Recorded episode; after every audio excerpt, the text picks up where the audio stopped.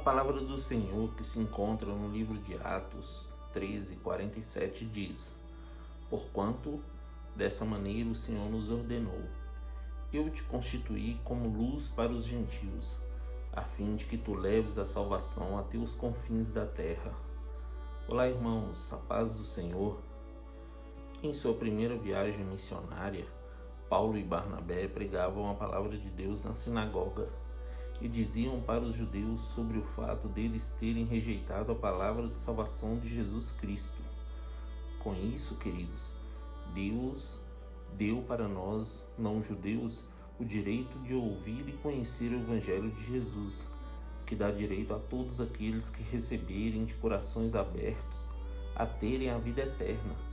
Foi assim que o Evangelho chegou a nós. Em Romanos 10, 9, 10 diz: Se você confessar com a sua boca que Jesus é o Senhor e crer em seu coração que Deus ressuscitou dentre os mortos, será salvo. Pois com o coração se crê para a justiça e com a boca se confessa para a salvação. Amém? Que Deus abençoe você, sua casa e toda a sua família. E lembre-se sempre você é muito especial para Deus.